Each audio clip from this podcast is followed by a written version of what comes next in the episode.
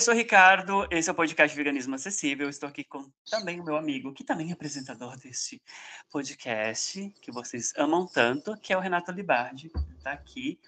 E a gente vai falar sobre um assunto super polêmico, que é o que, amigo? Pois é, dá uma boa noite aí, um bom dia, uma boa tarde para a galera que está ouvindo a gente. E o assunto é caça. Aliás, não só caça, mas a relação entre essa indústria multibilionária com a galera conservadora né, da, da direita. Da direita, inclusive, viu, que não estou falando aqui de extrema direita apenas não, tá?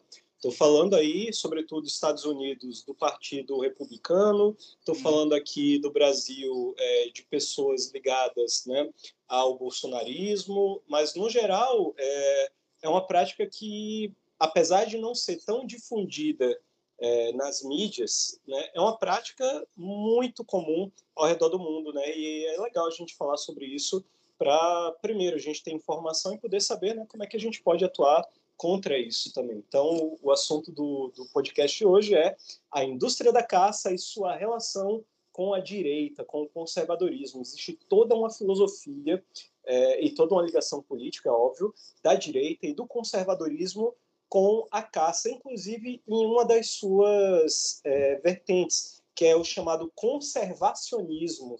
É uma galera que, inclusive, paga de ecológica né? mas é um bando de ecofascistas, né? se me permite o termo, é, que é uma galera que diz, olha, a gente está, na verdade, salvando animais, matando animais para salvar outros e conservar a natureza numa espécie de imersão na natureza, porque nós somos os verdadeiros amantes da natureza e dos animais. Né? Só com um mero detalhe, né? a gente mata isso tudo porque a gente quer, né? A gente quer se integrar à natureza como seres, né? O topo da pirâmide da, da cadeia alimentar. Ou seja, é aquele mito que, poxa, já está batido há muito tempo, né?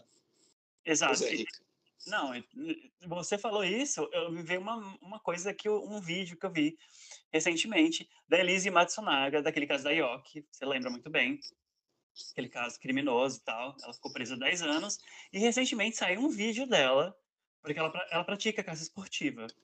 Muito Olha, antes que presa, muito antes de ser, presa, eles tinham uma coleção de armas em casa, né? Tanto que foi, é.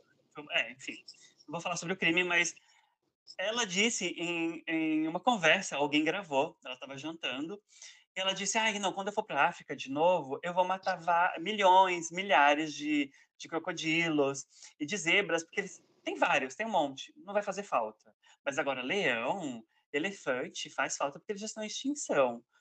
Uhum.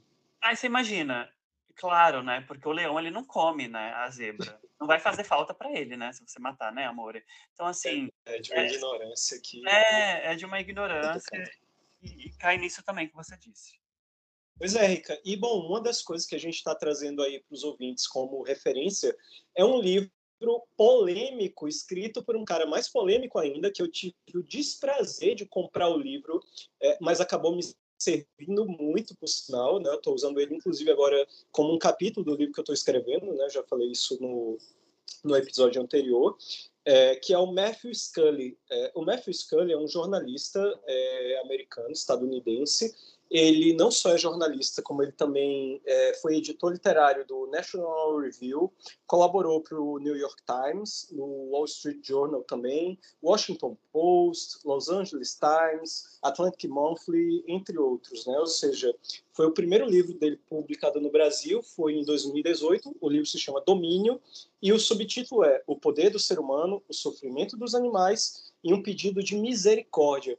Aí eu comprei o livro pela capa, né, que tem um boi e tal, aquela coisa, né, poxa, tinha até um, é, um, um, apelo, assim, eu pensei, ah, né, esse livro, né, poxa, é um baita livro vegano, mais de 500 páginas, parece uma bíblia. Até que eu fui lê-lo com profundidade, porque na, na orelha, né, quando tinha a descrição aqui do autor, tinha a descrição dele só como um jornalista. Ah, beleza, né, inofensivo. E aí depois eu fui descobrir logo nas primeiras páginas que ele se identificava como conservador, como republicano, né, o mesmo partido aí do Trump, do, do Bush, enfim, de uma pá de gente escrota. E não só isso, ele é um conservador convicto, ele, ele conhece a tradição filosófica do conservadorismo tão bem quanto quanto filósofos conservadores é, de um círculo mais, digamos assim, erudito. Então, não é um cara inocente. E ele, inclusive, já chegou a escrever discursos do Partido Republicano. Escreveu, inclusive, discursos do George W. Bush, o filho, se eu não me engano. É, ou seja, existe toda uma tradição que liga a caça a essa galera, sobretudo nos Estados Unidos, uhum. os republicanos. Desde Theodore Roosevelt, é, que foi um dos maiores incentivadores da caça nos Estados Unidos e do chamado, entre aspas, conservacionismo, até mesmo é, outras figuras, como o Bush pai, né, que também era caçador, é, o Donald Trump Jr., que é caçador, inclusive ainda, ainda caça, está super nativa. O pai passa o maior pano e ainda tem orgulho, né, o Donald Trump pai. E, bom, é, se você pensar que essa galera não está só infiltrada na caça mas agora eu vou dizer em primeira mão para muita gente que ninguém nem imagina, mas é, tipo metade dos membros do Humane Society, que é uma das maiores organizações de direitos dos animais dos Estados Unidos e do mundo, que é uma organização cá entre nós, Ica, para gente que já está no veganismo popular né, há um certo tempo, a gente sabe que a Humane Society é uma bosta de uma ONG, uma mega ONG liberal bem-estarista, que uhum. defende abate humanitário, coisas desse tipo, mas ninguém sabe que dos seus... Deixa eu pegar aqui a referência logo aqui de primeira para vocês, Bom, né? que é o seguinte, na página 140, o Matthew Scully vai dizer aqui o seguinte que conservadores gostam tanto de animais quanto qualquer um, ou seja, ele vai usar uma a que a gente chamaria de teoria da ferradura. Tenta uhum. botar esquerda e direita como se fosse farinha do mesmo saco, né? Dois polos da mesma ferradura, né? Dois extremos do, de lados opostos, mas aparentemente iguais. E aí ele fala aqui, né, que é, conservadores gostam tanto de animais quanto qualquer um. E ele fala, aliás, metade dos 7 milhões de membros da Humane Society são republicanos pasmem, metade do membro, de 7 milhões de membros da Humane Society, a metade, pelo menos, são de republicanos, não são de democratas, não são de progressistas, não são de pessoas para frentex, digamos assim. Uhum. Ou seja, existe uma, uma tradição dentro da caça, mas também dentro do veganismo liberal e das ONGs liberais, uhum. que é uma tradição conservadora escrota. Porque, vamos lá, Rica, não sei se você lembra desse, dessa polêmica, isso já foi publicado, inclusive, desde 2019, o primeiro livro que a gente publicou da ANTAC foi o que foi o nosso primeiro livro mesmo. Eu nem cheguei a participar dele, mas foi um livro escrito pela Antá e pela e pela Feminiviga. É, era um grupo feminista vegano lá de São Paulo também, é, que era Veganismo e Conexões no Brasil né, um livro sobre veganismo, política e conexões no Brasil. Desde aquele livro até o último que a gente lançou, o Antiespecistas, o Manual do Veganismo Popular Revolucionário, a gente já tinha citado em várias partes desse livro que tinha saído uma matéria num portal que eu simplesmente, assim, eu não sou fã, mas o portal publicou a notícia. Eu vi depois, eu fui consultar que o portal retirou a notícia do ar, né, não está mais disponível para o leitor, mas até 2021, que foi o ano que eu consultei o site para para pesquisar, o portal Vista-se, do Fábio Chaves, publicou que essa mesma ONG, a Humane Society, que acabou de ser citada pelo Matthew Scully, ela, junto com a Mess for Animals e a Animal Equality, receberam juntas o equivalente em reais a cerca de 11 milhões da indústria avícola para fazer aquelas campanhas duvidosas sobre galinhas livres, né? Uhum. Ou seja, a gente está a gente está falando aqui basicamente é, de uma ONG liberal que assim para a gente não faz diferença alguma dessa galera para a galera da caça, porque no final das contas é uma galera que anda mais junta do que qualquer outra coisa. Então, para inaugurar o nosso episódio de hoje, eu gostaria de falar isso. Não adianta você ser um conservador de bosta que caça, assim como não adianta também você ser um vegano liberal que está metido com essa mesma galera do Partido Republicano, dos conservadores ou dos amigos do Bolsonaro aqui no Brasil. Ou seja, a gente precisa politizar cada vez mais o veganismo. Sim. O que, é que você me diz, Ica? Cara, eu digo que é isso. É... Você disse tudo praticamente. Disse tudo praticamente. Eu fiquei chocado com essa, com essa informação do livro. É, eu folhei esse livro. há um tempo atrás. Eu não lembro de ter tido essa informação, ou não era tão politizado assim, mas já, enfim, né? E eu lembro muito bem de folhear esse livro justamente pela capa, como você mesmo disse. Ai, olha que bonitinho, né? Domínio, tem um boi aqui na frente, ele é azulzinho e tal. E essa informação que você deu sobre uh, os conservadores, não só dos Estados Unidos, mas do Brasil também, eles apoiam. Se vocês verem, a maioria dos apoiadores do ex-presidente, grande parte, apoia a caça esportiva. É, os, os CACs, né? Colecionadores de arma, caçadores né? e, e, atiradores. Sim, e eles sempre estavam por trás também de investimento em, em, em políticos que eram assim contra os animais, né? Exatamente isso. E eu também fui atrás de saber sobre. Você me passou uh, uma puguinha chamada Renata é. Barra, me disse sobre a Safari Club International. Porque para quem não sabe, gente, caça, os caçadores eles são super organizados. Eles têm organizações no mundo inteiro. Eles recebem milhões de dólares. Como, por exemplo, a Safari Club International é uma, é uma organização gigantesca. Eles têm convenções em vários estados dos Estados Unidos. É uma coisa gigantesca. Sabe aquelas Comic Con da vida? Eles têm isso. Têm... Gente, eles têm elefantes. Ah, não, elefantes, obviamente, já abatidos, expostos. Leões, todos os tipos de animais que, obviamente, que eles abateram né, nesses anos de, de organização. E para vocês terem ideia, essa organização ela foi fundada em 1972. Eu estou com uma colinha aqui, tá, gente? Ela possui mais de 50 mil membros em todo os Estados Unidos. A sede deles é no Arizona. E a missão dessa organização, da SCI, é proteger os direitos dos caçadores, promover a conservação da vida selvagem e educar o público é, sobre. É, esse é o discurso. Esse é o discurso. Ó, e, e educar o público sobre os benefícios da caça. Vocês terem noção como eles distorcem tudo, né? E eles recebem muito dinheiro do governo também, tá, gente? A organização está envolvida em uma série de atividades, incluindo lobby para os direitos dos caçadores, promoção de práticas de caça sustentáveis, como se isso fosse possível, e financiamento de programas de conservação em todo o mundo. A SCI também realiza uma série de eventos, incluindo exposições, como eu falei para vocês, de caças e leilões para arrecadar dinheiro para iniciativas de conservação. É, é o tipo de evento que o Bolsonaro vai, inclusive, vai participar aqui nos Estados Unidos. Ele foi convidado para uma palestra sobre meio ambiente. Engula essa, tá, gente? Engula e, e fique com essa daí, tá? Se der, se der azia, não foi culpa minha, tá? Embora, uh, vou só ler um rapidinho aqui, tá, gente? Embora a SCI tenha sido elogiada por alguns dos seus, por seus esforços de conservação, a organização também foi criticada por ativistas, obviamente, ativistas de direitos animais, por seu apoio à caça de troféus e sua promoção de práticas como caça, caça enlatada, que envolve caçar animais criados em cativeiros.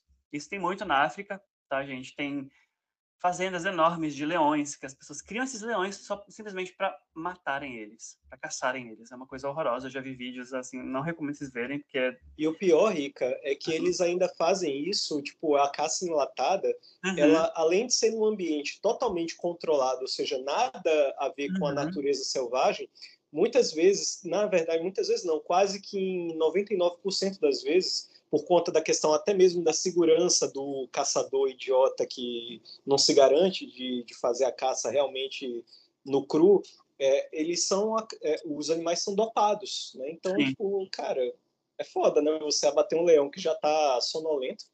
É, não, e, e esses leões, eles vivem em situações insalubres, tá, gente? Eles são leões bem tratados, não, tá? São caquéticos que vivem em situações, assim, horríveis de crueldade mesmo animal. É, depois procurem, tá? Fazendas de leões na África que vocês vão ver, tá? E só para finalizar, em geral, o papel da SCI nas comunidades de caça e conservação permanece uma questão de debate e controvérsia, com apoiadores e detratores expressando opiniões fortes sobre atividades e objetivos da organização. Então, assim, essa organização, a Safari Club International, é uma das maiores organizações de caça do mundo. E eles recebem muito dinheiro, tipo milhões e milhões e milhões de dinheiro, de, de, de dólares. Então, assim, se vocês forem procurar depois, dar uma olhada. Eu olhei a página deles e eu fiquei com vontade de vomitar, que é horrível. Pois é, né, Rica? E o pior é que eles têm também uma fundação filantrópica, né, com o mesmo nome, né, a Safari Club, e eles, além de serem uma das maiores organizações é, de caça, eles são talvez o maior grupo, o maior assim poder dentro do lobby da caça, uhum. é, que possui assim uma ramificação para além dos Estados Unidos. Né? Não é à toa que o nome é international mesmo. Né? Eles têm membros assim do mundo inteiro, né? E membros poderosíssimos. Aí eu estou falando de milionários, de bilionários, estou falando de personalidades políticas, né, que em geral são é, são esse tipo de gente que tem esse discurso conservacionista por um lado que diz não nós somos realmente amantes da natureza estamos promovendo o bem-estar. E qual é a grande desculpa? Por que, que eles recebem tanto incentivo é, de governos federais como é o caso dos Estados Unidos? Eles têm eles tiveram um programa que eu não sei se ainda está na ativa imagino que sim. Um dos seus programas mais famosos e mais bem sucedidos foi um programa chamado Campfire, que na verdade é, é um nome que junta letras como se fosse uma sigla mesmo. Mas o programa Campfire, basicamente, ele, ele é o seguinte, vou, vou, vou resumir porque ele é enorme, mas como é que ele funciona? Você tem um país, por exemplo, como Zimbábue, na, na África, e é, ali você tem elefantes é, com presas de marfim né, em em situação de, de perigo, de extinção, né? A, a, caça é ilegal. O que é que acontece? O Safari Club vai lá, né, nos países né, africanos, sobretudo, né? Vou usar o exemplo clássico do, do Zimbábue. Eles vão no Zimbábue e falam: olha, a gente quer implementar a caça legal aqui, caçar outros animais.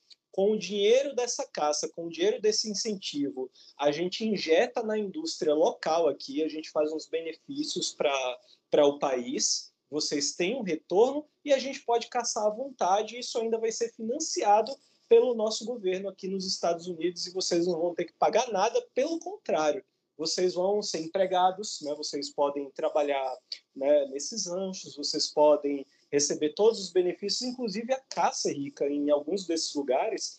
Boa parte dos animais que são caçados, eles são desmembrados e servidos para as comunidades locais. Algumas comunidades que são tão carentes, que passam fome mesmo, que depois a galera tira uma baita de uma foto e fala: Nossa, doamos não sei quantos quilos de carne para aquele vilarejo que está passando fome. Cara, porra, em vez de doar carne, por que você não está fomentando, por exemplo, um sistema agroecológico onde as pessoas possam plantar para sobreviver, onde elas possam ter acesso à água, porque não tem, né? Os, os recursos são escassos. Então a galera vai lá, tipo, para fazer para fazer filantropia, mas ninguém está pensando em justiça social em um programa realmente rentável para essa galera. Vai ficar dependendo sempre da boa vontade do, do branco, do, do, americano, do europeu. Né? Então, o nome disso não é filantropia, o nome disso é neocolonialismo. Né? Então, é uma indústria extremamente escrota mesmo, porque eles têm toda uma filosofia que, inclusive, beira um misticismo bem barato cá entre nós, né? para quem para quem tem o um mínimo de discernimento filosófico, né, intelectual, é de uma galera que compara a caça com algo divino. Né? É o caso do filósofo inglês que morreu há um tempo atrás, o Roger Scruton. Né? Ele era um caçador, né? um, um teórico, um filósofo conservador inglês, é, extremamente polêmico, assim, né? idolatrado como se fosse um Olavo de Carvalho da vida, que, por sinal, caçava também, adorava caça, né? O finado Olavo, né? Que, que o diabo, acho que o diabo nem quis receber. Ele no né? mármore do inferno, nem o diabo quer. no né? mármore do inferno. Não deve nem estar no inferno, porque eu acho que que Lucy é um cara que gosta de rock and roll e, ah, e é mal interpretado. Eu você, acho que, é você é um anjo também, né? As pessoas não Eu acho que o, é um nem o inferno gostaria de receber o Olavo de Carvalho. Enfim, e aí é que tá, né? Essa tradição da caça, é, que é, também é uma tradição sustentada por, por essa eu, eu nem posso chamar essa galera de filósofos, né? Mas, enfim, sustentado por esses teóricos, é uma indústria multibilionária que ganha exatamente rica, muito dinheiro com programas como Campfire, que cá entre nós, eu vou citar aqui para você na, na íntegra o que é que o Scully fala sobre esse programa. Ele vai dizer aqui o seguinte, que o programa já recebeu é, ao todo 28 milhões de dólares, isso só do governo americano, né, o governo norte-americano. 28 milhões de dólares é muita coisa. Muito. Né? Assim, para liberar um espaço para caça, para incentivar a caça local, né? E detalhe, esse dinheiro é, não é tipo é coletado direto do contribuinte, é coletado do teu imposto, Rica. Diga aí. É foda isso. Você é vegano, você paga uma porra do imposto e a droga do tributo vai parar na porra da caça que a galera tá lá no Zimbábue. Não, não é nenhum negócio que Amigo, o meu imposto, o meu imposto tá é... tá salvando o banco agora. Meu imposto pois tá é, salvando né? o banco. É, eu soube, da, eu soube do banco que quebrou ainda, que é o banco das startups do Vale do Silício, né? Quero, é engraçado que o capitalismo ele opera assim, né? Tipo, se, se você é pobre, a culpa é sua. Mas se um banco fale, a culpa não é do capitalismo, né? É fazer o quê, né? Lucros, lucros privados, né? E problemas socializados, né? Essa é a regra. Complicado, né? Eu quero chorar. Pois é. E aí, pronto, o Scully ele vai dar uma série de demonstrações é, de quem é essa galera envolvida na caça. E o pior de tudo é que ele, sem querer, ele criou o maior, para mim, né? Até agora, o que eu conheço na literatura sobre veganismo, ele criou para mim o maior banco de dados de nomes, instituições, organizações, inclusive, né? A própria Humane Society, que porra, acabou entrando aqui nesse bolo, ele cria para mim, nesse livro, um rol de nomes, associações e, sobretudo, um hall da fama da direita e sua relação com a violência animal. Engraçado que ele é um cara conservador, ele está tentando defender no livro a ideia oposta do que eu estou tentando defender no meu, que eu estou escrevendo agora. Né? Vou dar um leve spoiler. Eu estou escrevendo um livro para tentar provar, de uma vez por todas, que o veganismo ele precisa ser de esquerda e a esquerda precisa considerar o veganismo, porque tem absolutamente tudo a ver. Há toda uma tradição que liga a esquerda ao veganismo e o veganismo à esquerda. Só que, engraçado, o livro Domínio do Scully é quase que uma tentativa, mesmo que ele não quisesse, mesmo que ele não tenha pensado, ele fez exatamente o oposto. Ele tentou provar que os valores conservadores, sobretudo cristãos e humanistas, né, são os valores que deveriam respeitar os animais. Uhum. É até um esforço louvável, você tem até uma pena dele, mas eu não tenho muita pena, não. A pena vai só até a página 2, página dois, tá ligado? Porque, no final das contas, ele está admitindo que ele é uma voz solitária dentre os conservadores. Ele vai citar uma porrada de conservadores que foram escrotos com os animais, né? E aí ele fica dizendo, mas não, não deveria ser assim. Conservadorismo e direito dos animais tem tudo a ver. Gente, ele escreveu um livro aqui, eu tô, tô mostrando aqui pro Rica, né? Porque a gente está fazendo uma chamada também aqui para gravar, a gente vê um rosto no outro. E Rica, olha a grossura desse livro. Tem mais de 500 páginas, Sim. onde o cara tá descrevendo que a porra da direita é escrotíssima com os animais. Ou seja, ele escreveu quase com a Bíblia para provar exatamente a tese que eu estou tentando provar. É, ele fez um grande favor para mim, né? É o meu é o meu último capítulo antes da conclusão do, do meu livro, que eu estou chegando agora no final. Escreveu é, rápido. Escrevi rápido. Poxa, não, não sei se tem um mês já, mas eu estou escrevendo freneticamente, né? E com toda, e com toda a dedicação do mundo. É, cada nota de rodapé uhum. é uma curadoria muito bem pensada, assim, modéstia à parte. E, e vamos, aí eu... Vamos de Ghostwriting para o meu livro. E vamos, Sim, olha aí, ó. vamos pro pegando. Simbora. Porque vegano tá lá esquecido, tadinho. Ai, gente, vai sair um dia, juro. Olha aí, vamos, vamos tirar isso aí né, do esquecimento. E bom, né, Rica? Ele acaba, então, dando uma grande prova, um grande testemunho literário uhum. de que a direita é a maior parceira da violência animal, sobretudo na indústria da caça. Não só a direita, como também os governos, como políticos de direita, uhum. e em empresas, que aí vamos tocar numa questão que a gente gosta muito, né, de boicotar empresa escrota, e que a galera liberal, os veganos liberais, tipo, ah, não, é, por exemplo, perfume, né? Quem aí é que vai dizer que perfume não é uma coisa vegana, né? Tipo, apto para vegano? Qualquer perfume serve, né? Tipo, tem uma galera que, inclusive, idolatra certas marcas ou, ou gosta de um certo, de um certo consumo de luxo. E no livro aqui, enquanto ele falava da convenção do Safari Club International, né, o, o SCI, ele vai dizer que tinha lá um stand é, de uma empresa de armas, a Holland Holland, que é uma empresa. Adivinha quem é a dona dessa empresa, Rica? Chuta, qual é a marca de perfume tão adorada no mercado de luxo que é a dona da Holland Holland? Ai, gente. Adivinha. Chanel?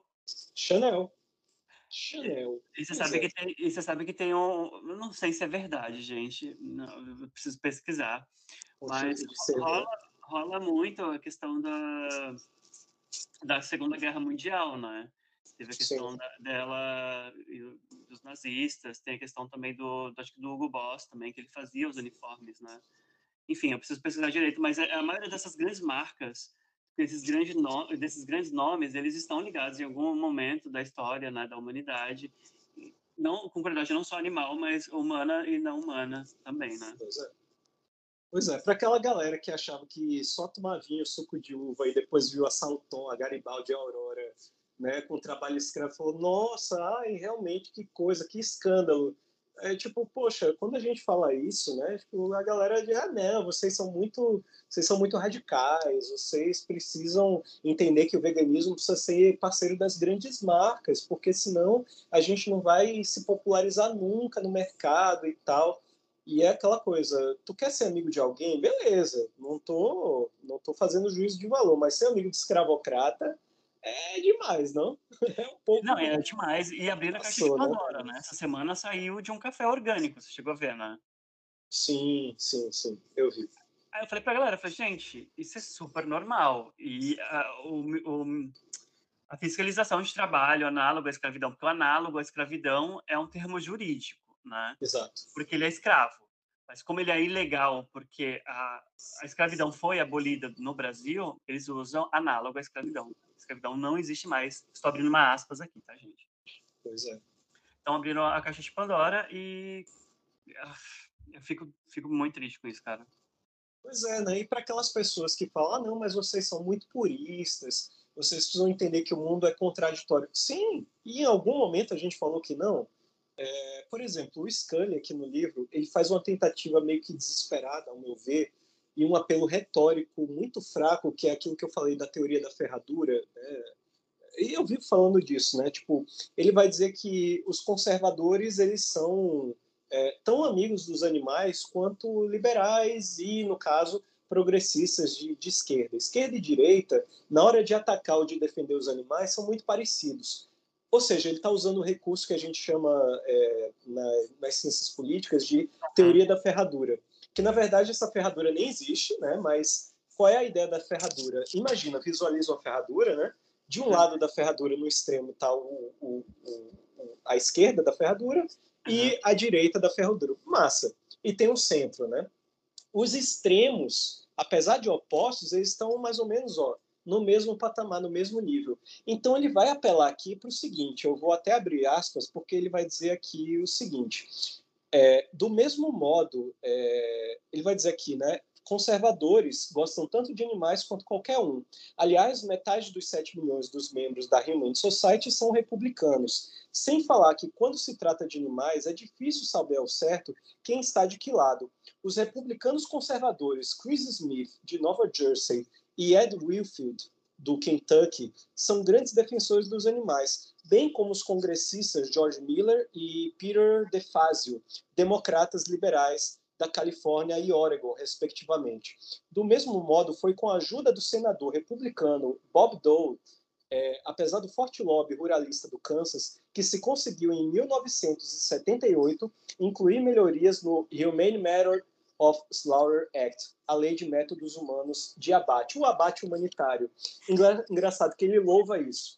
E em 1985, no Animal Welfare Act, a lei de bem-estar animal, essa é uma das mais clássicas. Ou seja, ele está louvando aqui os, os conservadores é, do partido dele, o uhum. republicano, que conseguiram lei de abate humanitário e lei de bem-estar animal. Ele, inclusive, um pouco mais além no livro, ele vai falar da Temple Grandin, que foi uma mulher autista, inclusive, é, que desenvolveu métodos de confinamento animal para melhorar o bem-estar dos animais e maximizar, inclusive, a exploração animal, melhorando o, a textura da carne melhorando o abate, o método de abate e pacificando, tranquilizando mais o animal para melhorar é, a textura, né, o marmoreio né, da, da, gordura da carne e a qualidade do, do produto, né? Afinal, animal é produto. E ele louva isso Ou seja, ele está literalmente dizendo que, olha, abate humanitário é bom, galinhas livres é bom, é, lei de bem-estar animal, né, o bem-estarismo é ótimo, é maravilhoso, isso tem tudo a ver com os conservadores. E eu vou dizer, Rica, é mesmo, é verdade. Isso tem tudo a ver com os liberais, tem tudo a ver com o conservador, tem tudo a ver com gente de direita, que defende animal, na verdade, não defende animal. Defende no máximo jaulas maiores, mas não jaulas vazias. Defende uma outra regulação do, do sofrimento da exploração animal, mas não defende a abolição completa da, explora, da exploração. Não é à toa que foi exatamente nos anos 70 que a gente teve uma grande distinção entre duas correntes do, do veganismo, da libertação animal, que é o abolicionismo e o bem-estarismo. Uhum. A direita sempre teve o lado do bem-estarismo, não é à toa que ele falou aqui, senadores conservadores do Partido Republicano foram grandes promotores de lei de bem-estar animal e de métodos de abate humanitário. Agora, eu duvido que ele cite uma pessoa da esquerda, da esquerda mesmo, estou dizendo assumidamente comunista, assumidamente anarquista, assumidamente sei lá, até progressista mesmo, mas que não é nem liberal nem conservador, que seja vegano de carteirinha e que seja favorável a um absurdo como esse. Então, o Matthew Scully, à primeira vista parece um vegano no livro, ele vai se revelar um liberal, no caso, né, um liberal dentro do veganismo, uhum. um conservador cristão dentro do aspecto político dele, e ele vai se revelar um cara absolutamente bem-estarista do começo ao fim, dá vontade de você vomitar lendo as 500 páginas do livro, porque toda vez que ele sai dos detalhes técnicos, que é a única coisa que interessa no livro, ele acaba bostejando teoria liberal e conservadora e bem-estarista. Ou seja, se alguém me perguntar, Renato, você recomenda esse livro? Se você tiver muita paciência, vá lá que seja, né? Mas primeiro, não acho que é legal a gente financiar um, um rolê conservador, só comprei o livro porque eu nem sabia quem era esse escroto. E, ao mesmo tempo, eu penso, cara, é, não há nada aqui que você não possa pesquisar na internet, uhum. não há uhum. nada aqui que seja uma grande, é, uma grande revelação, né, esses dados. Mas qual foi a, a grande questão para mim no livro? Qual foi a única coisa que se salvou no livro? Ele é uma bíblia, uma compilação, um testemunho de que, de fato, conservadorismo, direita, são os maiores inimigos dos animais registrados na história. E ele fez questão de listar um por um, falando dos presidentes conservadores do Partido Republicano que caçavam né, o, a família Trump, é, a família Bush, até o Roosevelt, né, que também era republicano. Enfim, ele vai citar uma porrada de gente. Ele vai citar que essa galera toda bem-estarista, olha aí os gatos brigando, Pois é, Mia, você tá virado. A gente vai precisar borrifar lavanda aí, é. Valeria, né? Porque então ele, ele vai revelar, ele vai revelar isso que, tipo, conservadorismo, direita, essa galera que gosta de caçar, essa galera que no máximo é, luta por leis de bem-estar animal, essa galera toda é da direita, essa galera toda é liberal, essa galera toda tá cagando para a libertação animal, porque no máximo querem, como diria o professor vivo, o Gary Francione, que é uma das maiores vozes e teóricos do veganismo abolicionista, né? apesar uhum. de eu ter minhas críticas ao Francione, ele falou uma coisa muito certa. É, se você não for abolicionista, tudo que você está fazendo pelos animais, além de ser inútil, você só está literalmente dando munição para que eles sejam é, mais bem maquiados na hora da exploração. O veganismo liberal e o veganismo bem-estarista apenas regulam apenas maximizam a regularização do sofrimento animal, mas não acabam. Ou seja, não, não, não tem uma abolição do sofrimento animal. Você tem jaulas maiores, é o caso das galinhas, né, Rica? A gente é, das galinhas felizes, galinhas, né? É, galinhas livres de gaiolas e aí depois coloca elas num galpão livre, não tem uma barra, não tem uma jaula, mas elas estão lá amontoadas aos milhões. Isso aumenta a produção de ovos, maximiza o lucro da, da, da avicultura e quem uhum. ganha é quem? A galinha que está lá no, no galpão agora. Você vê luz solar, você vê luz solar é. amontoada. Mas eu fiz uma, eu fiz uma live essa semana, amigo, é, com o Walter. Você conhece o Walter? O Walter, sim, conheço. E, e eu fiz uma pergunta para ele. E eu vou fazer uma pergunta para você também. É uma mesma pergunta, só vou mudar uma, uma palavrinha. Eu perguntei para ele falei assim, Walter, é, você acha que no comunismo, se a gente vivesse numa sociedade comunista, né, no mundo inteiro, a gente teria abertura para falar sobre o veganismo, para viver o veganismo como uma forma né, de, de viver dentro da sociedade comunista. E aí eu te pergunto, né, você acha que hoje, em 2023, a pauta vegana ela tem uma abertura para ser falada dentro do, do movimento de esquerda do Brasil? De extrema esquerda ou de esquerda que seja, né? Não a esquerda, a esquerda que a gente está vivendo agora. Você sabe o que eu estou falando, né? Mas a esquerda, sim. esquerda mesmo, assim, de movimentos sociais. Ô, Rica, eu vou, eu vou me intrometer um pouquinho na, na pergunta que você fez para o Walter, mas vou logo responder de cara a, o panorama que você perguntou para mim.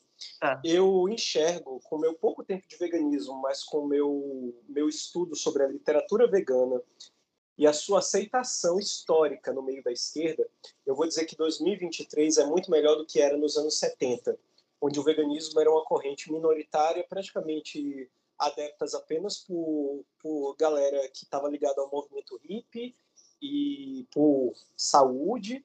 E hoje em dia, principalmente no Brasil, em alguns locais do mundo, esse veganismo que a gente chama aqui no Brasil de popular, ele está cada vez mais difundido e mais divulgado. É mais comum que as pessoas saibam qual é a vertente politizada do veganismo. É claro que eu ainda acho muito incipiente, eu ainda acho que a gente está engateando, mas eu acho que o cenário hoje em dia é muito melhor do que era no passado, historicamente falando. Eu vou pegar pela literatura, porque a gente vai ter alguns autores e autores e alguns militantes históricos que aderiram ao veganismo, mas como vozes solitárias nos seus movimentos. Por exemplo, a Angela Davis é vegana. É, o Elisée Reclus, é, ele foi vegetariano. O Tolstói, que está ligado a uma tradição que não, a gente não pode falar de nem de anarquista, nem de comunista, nem de socialista, mas uma tradição libertária. O Tolstói também era vegetariano. A gente vai ter a, aqui no Brasil dois expoentes do anarquismo, que é o José Oiticica e a Maria Lacerda de Moura, duas figuras veneradas é, até o talo por anarquistas no Brasil e no mundo, eram vegetarianos também, né, e excluíam todo tipo de crueldade animal. É, o Murray Bookchin também, é, que é um que era mais contemporâneo, já morreu há um tempo, ele também era vegetariano, só que assim, eles apesar de serem socialistas, como foi, por exemplo, a Mary Wollstonecraft, lá no final do século XIX, ela escreveu aquele, aliás, final do século XVIII, 1792. Ela escreveu Vindication Rights of Women, ou seja, traduzindo, o Reivindicação dos Direitos das Mulheres. A Mary Wollstonecraft, a filha dela, Mary Shelley, que escreveu Frankenstein, e o marido da Mary Shelley, o Percy Shelley, que era um poeta, e o William Godwin, que era um grande socialista utópico, que era marido da Mary Wollstonecraft, essa família toda linda, socialista, todos eram vegetarianos o vegetarianismo sempre foi uma, uma parada muito forte dentro da esquerda, mas ainda assim eu posso te dizer com segurança, Rica, que no século XVIII, no século XIX né, e no século XX, é, ainda era muito incipiente, ainda era muito pequeno, ainda era muito desconhecido. Tanto é que o nome vegano acabou se popularizando com a porcaria da Vegan Society somente em 1944. é, aquela porcaria. Aquela é, porcaria. É, aquela super vegan society. Não, aquela sociedadezinha inglesa safada. Né? Tipo, cara, a gente tem uma tradição muito grande na esquerda, inclusive eu estou tentando provar isso no meu livro, mas além de tentar provar a literatura e a história que liga a esquerda e veganismo, a grande questão é os valores ligam mais. Os valores que a gente defende, por exemplo, Paulo Freire, né, quando ele vai falar sobre ideologia, esquerda e direita, ele vai dizer o seguinte, ele vai se perguntar, né, afinal, a sua ideologia, ela é inclusiva, ela inclui, ela puxa para para compaixão, para o respeito, ou ela é excludente? Só tem essas duas opções. A direita é excludente. Independente se a direita é mais progressista, mais, digamos assim, é, menos violenta e menos extremista, ela ainda assim é exclusivista. A esquerda não, por princípio, ser de esquerda, como diria a Sandra Guimarães, ser de esquerda é não deixar ninguém para trás. Isso deveria incluir os animais. Ou seja, é, ela fala, né, ela falou isso numa reunião aberta, ela disse exatamente o seguinte: enquanto a esquerda não considerar o veganismo, enquanto a gente não considerar os animais como parte do nosso projeto é, de justiça e de política, é, o nosso antifascismo, a nossa, a nossa adesão à esquerda não vai estar completa, não é integral. Né? E eu defendo isso com unhas e dentes. Estou tentando escrever um livro exatamente para aprofundar esse argumento da, da Sandra, né? essa frase dela. E para provar que a direita, sim, ela, sim, é, é é amiga da violência animal. E, então, o que é que eu te responderia, pegando agora o que você perguntou para o Walter, né, sobre ser de esquerda, socialista, no meu caso anarquista, né, mas no caso dele, né, eu sei que ele é marxista-leninista, é, no mundo comunista no mundo anarquista, na verdade o objetivo é o mesmo, né, o fim do Estado e uma revolução da classe trabalhadora, o fim da propriedade privada, os meios é que são diferentes. Nessa sociedade, se um dia ela acontecer, né, Deus queira, é, os animais não têm nenhuma garantia de liberdade imediata, automática. Ah, libertamos a humanidade, mas a humanidade tem séculos e séculos e séculos e milênios de especismo entranhado na cultura, na literatura, no âmago da, da, da existência humana, nos hábitos. Então, não, não é automático. Mas, vamos lá. Qual é a sociedade que em tese, pelo menos em teoria, e no caso agora a gente pode constatar isso na prática, porque é a sociedade que existe, qual é a sociedade que objetifica não só animais, mas tudo e todos e todes? É o capitalismo ou é o socialismo? Eu em respondo. tese, né? Capitalismo. Exato, é o capitalismo, né? É a mercantilização da vida. Com a mercantilização da vida é impossível a gente libertar quem quer que seja, inclusive animais, muito menos seres humanos. Animais e seres humanos para o capitalismo é apenas são apenas bestas de carga. A gente vai ser espremido até o bagaço, até a gente ser substituído por alguém que vai continuar dando lucro para a classe dominante. Bom, se a gente fizesse uma revolução socialista, sobretudo se ela for ecossocialista, que é uma vertente muito influente dentro do socialismo, a gente teria pelo menos uma chance a mais. Não quer dizer que a gente é iluminado, que a gente vai conseguir tudo da noite para o dia ou em uma década. Pode ser que dure 100 anos, pode ser que dure mil anos, pode ser que dure dois mil anos, cinco mil anos, mas eu ainda acho que a sociedade mais propícia, mais, é, digamos assim, com as condições materiais, espirituais, não estou aqui falando de religião, estou falando de, de, de interiorização da, da cultura. E, claro, em termos culturais, uma sociedade onde você não tem a objetificação como o centro da vida, você sim teria muito mais possibilidade da libertação animal. É por isso que a gente na esquerda defende sim que os animais precisam desse lugar, mas antes da gente poder sequer pensar na libertação animal concreta, a gente precisa construir as condições materiais. Por isso que a gente não pode é, dispensar, não pode esquecer a grande questão que socialistas levantam desde o Manifesto Comunista, a luta de classes né, proletários do mundo, univos, ou seja, a classe trabalhadora precisa tomar consciência, precisa subverter a ordem, precisa botar para fuder na burguesia, o que o Lenin chamava de ditadura do proletariado, é, que o povo tem medo desse nome, né? É, quem deveria ter medo é o Bill Gates, quem deveria ter medo é o Elon Musk, o Jeff Bezos. Né? Os bilionários deveriam ter medo da ditadura do proletariado. A galera acha que é, vão roubar a sua casa, vão roubar o seu carro. Gente, bens pessoais não pode confundir bens pessoais com propriedade privada dos meios de produção. A gente está falando que a classe trabalhadora que, por exemplo, quem é que fabrica o iPhone? Que a galera fala, ah, socialista de iPhone, né? Quem é que fabrica o iPhone? É a classe trabalhadora, não é verdade? Mas quem é que fica com o máximo lucro da Apple? São os proprietários, os grandes acionistas dessa empresa, a Apple. Não os trabalhadores do, do chão de fábrica.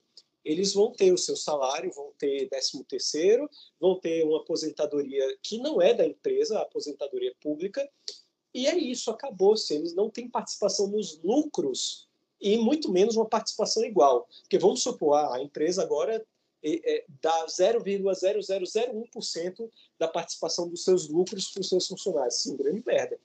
Grande merda, você dá uma esmola para a galera.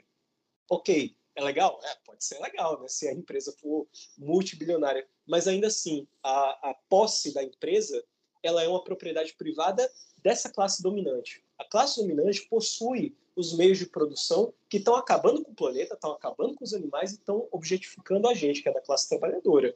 Uhum. Mesmo se você for um médico, no máximo, você é um pobre prime. Você é o vira-lata caramelo que acha que é um lobo nórdico da Floresta Negra, meu filho. Porque se você perder a sua mão, vamos supor, um cirurgião, por que, que, é, por que, que tem, Rica, cirurgião que faz um seguro super caro para seguro das mãos dele?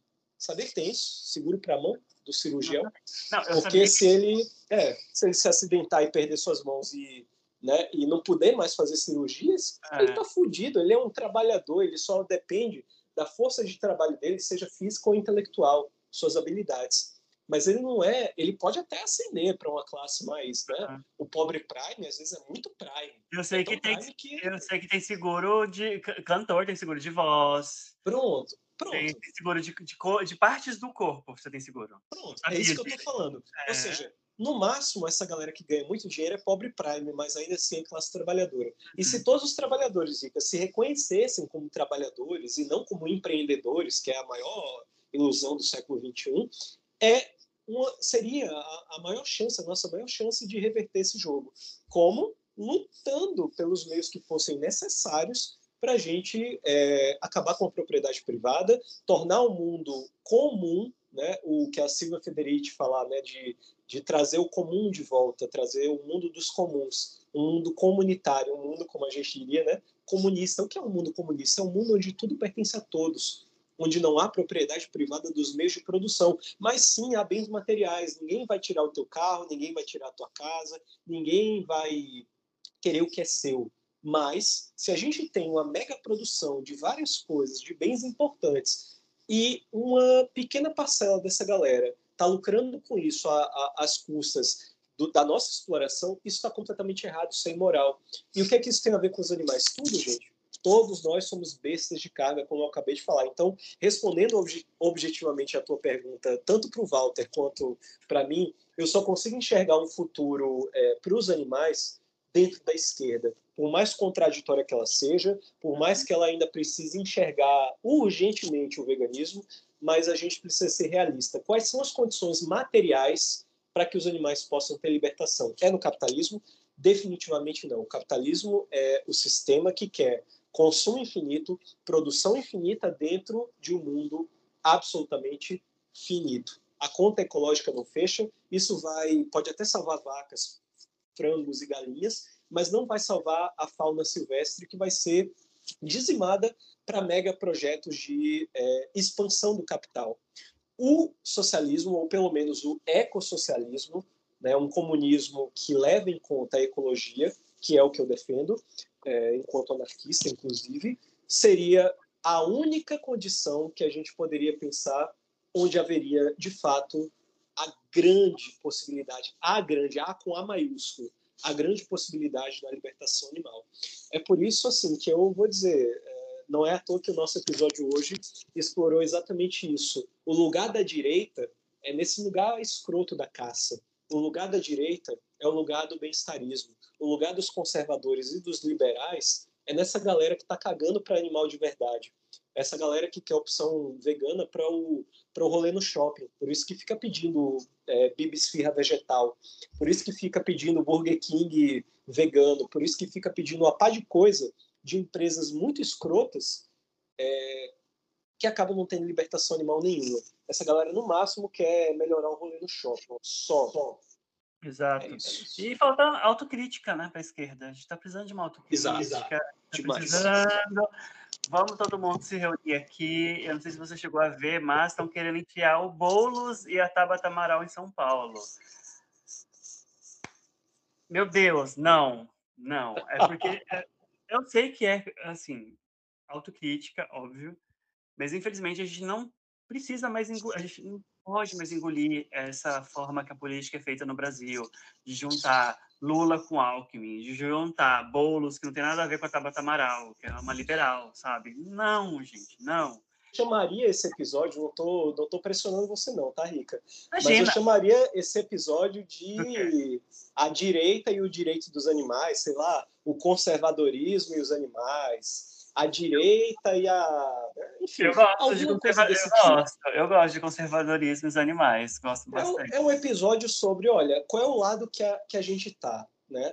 Eu só, eu só consigo imaginar, não, não é que a gente seja maniqueísta, não é que a gente seja tendencioso, né, Rica? Mas cá entre nós, se você tem metade de um cérebro e você tem um mínimo de leitura política e honestidade, você há de convir que a direita é o pior inimigo dos animais e que a esquerda, apesar de to ter todos os erros do mundo, né, e a gente faz autocrítica, ela é ainda a nossa única chance no mundo real, no mundo material, de uma possibilidade de um mundo bom para os animais, de um mundo onde haja realmente efetiva libertação animal. Ou seja, né, a direita, por mais que um cara como Matthew Scully possa apelar para a tradição cristã, né, São Francisco, a, a, carta do João Paulo II dizendo que a gente deveria respeitar a natureza. Vê, foi o máximo que a gente conseguiu da Igreja Católica, pelo menos, foi o máximo que a gente conseguiu na tradição cristã de um documento onde se explicitasse o respeito. Detalhe, ele não escreve lá os animais, os animais e a natureza. Ele só fala a natureza de um modo geral. Sim. Então, tipo, cara, e aí? É abstrato, assim? E eu tenho uma coisa para complementar. A gente está falando de conservadorismo. É, o conservadorismo ele também está dentro das religiões, óbvio. Sim, eu, recebi, eu recebi uma imagem hoje que essa imagem ela é muito emblemática por? Porque isso acontece muito. Não só na Igreja Católica, eles já, já, viu, já viu bingo de igreja católica, amigo? Eles sorteiam animais. Já ouviu isso, né? Uhum, aqui no Brasil também, é comum. Aí me mandaram uma, uma imagem de um centro espírita do sul, sul do Brasil. Eles vão sortear uma ovelha. Viva, claro, né? O valor do número é cinco reais. Cinco reais você compra um número e você pode ganhar uma ovelha. O que, que você vai fazer com a sua ovelha? Você vai matar a sua ovelha, né? Claramente. E é isso. Esse é o conservadorismo. Por que, que eu estou falando tudo isso? Porque o bolsonarismo ele cresceu muito dentro da comunidade espírita. A comunidade espírita. Sim. Você imagina, o que, tem a ver o espiritismo Infelizmente, com, é. com o bolsonarismo? Sim, existe, gente. Existe. Tanto que líderes espíritas são bolsonaristas e são conservadores. Eu não vou falar o nome aqui, mas você sabe de quem eu estou falando, tá? Mas o Chico sim, Xavier. Sim. Porque o Chico era um ser de luz, infelizmente ele já se foi. Certeza que ele está se revirando. Mas é isso conservadorismo, animais e religião. É isso aí.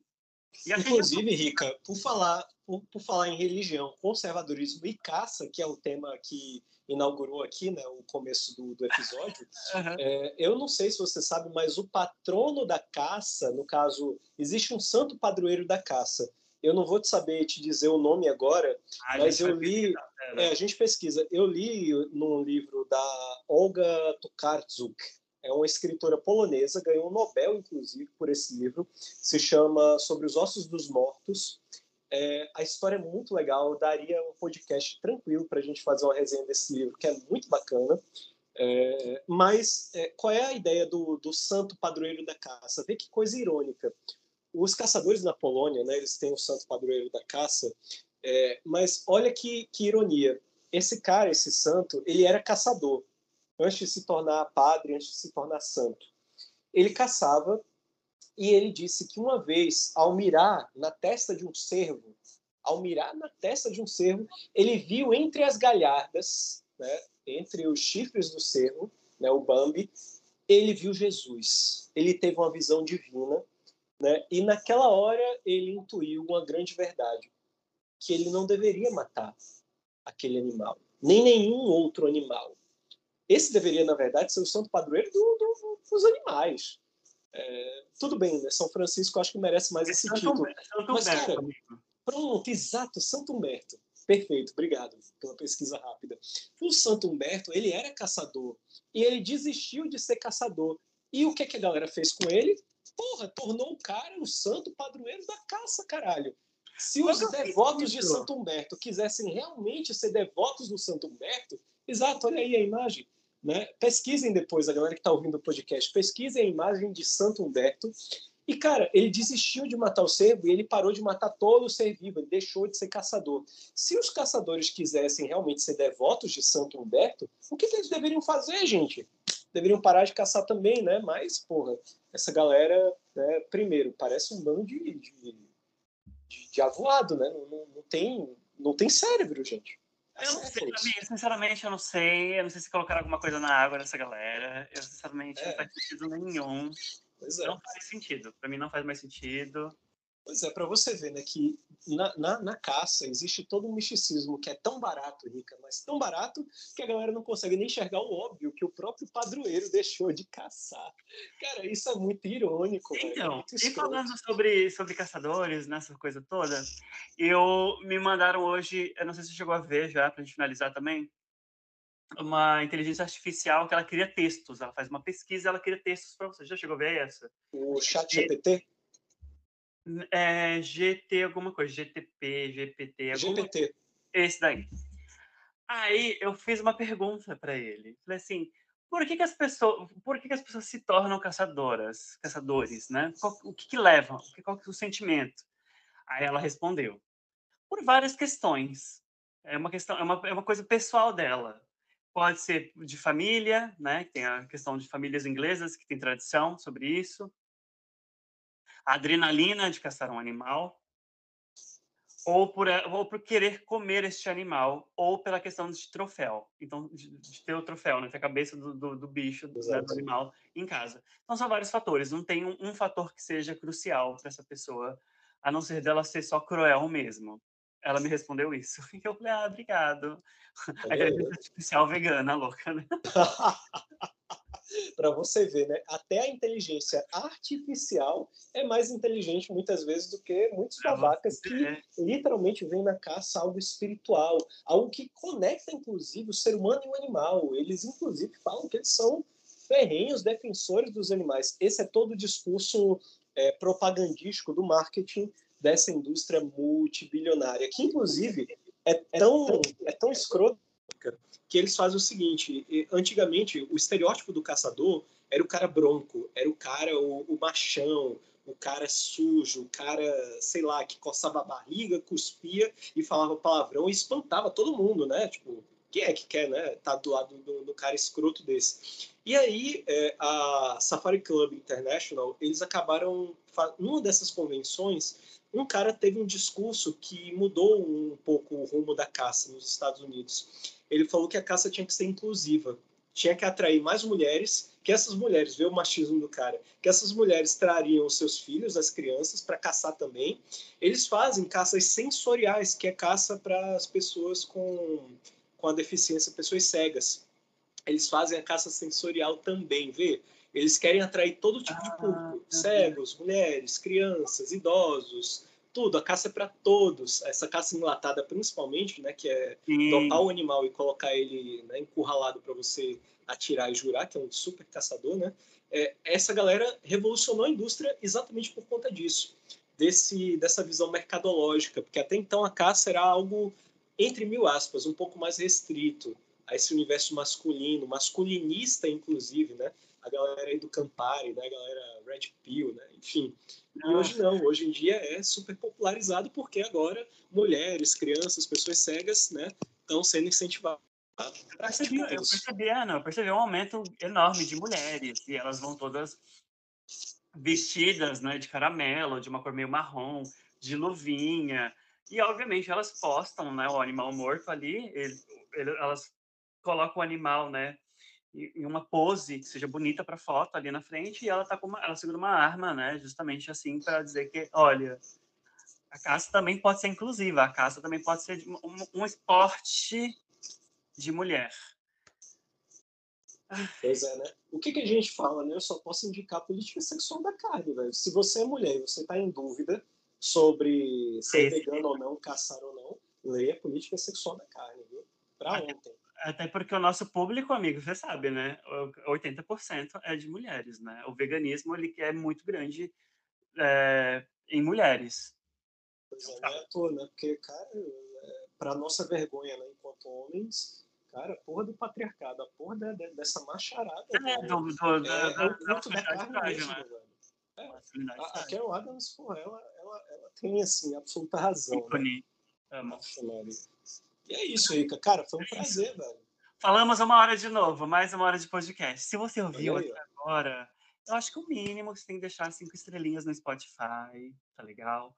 Você não pode pular nenhum. A gente, eu tô colocando é, o ads que eu sou obrigado a fazer no Spotify. Eu tenho que falar inglês. Ai, gente, desculpa, mas é isso. Chique, né?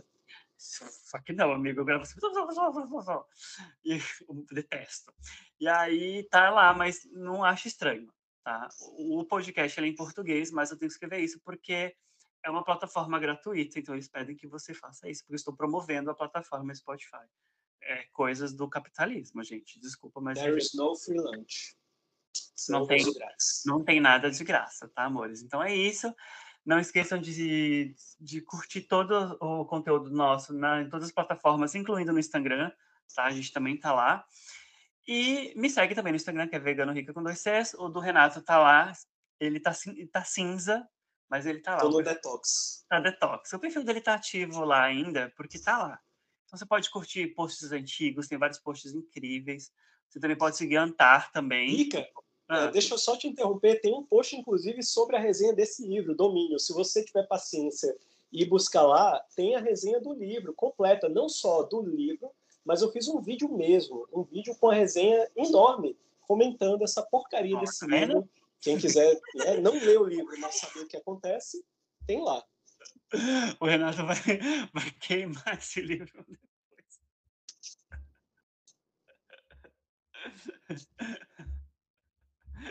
Vocês não estão vendo, mas ele está tá rasgando ó, com o dente o livro.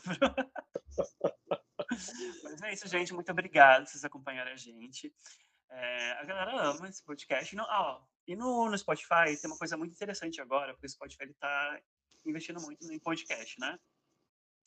Aí você pode responder as nossas enquetes. Eu estou colocando enquetes lá. Tem perguntinhas e tem enquetes. Então, assim, é uma coisa nova para você interagir melhor com a gente, comigo e com o Renato. O Renato está no detox, mas ele está acompanhando o podcast, tá, gente? Então, assim, se vocês quiserem falar com ele, mandar um mimo, uma cartinha, uma cartinha em papel higiênico, pode mandar também, que a gente está aceitando. Manda também, que a gente aceita os mimos também, tá? E é isso.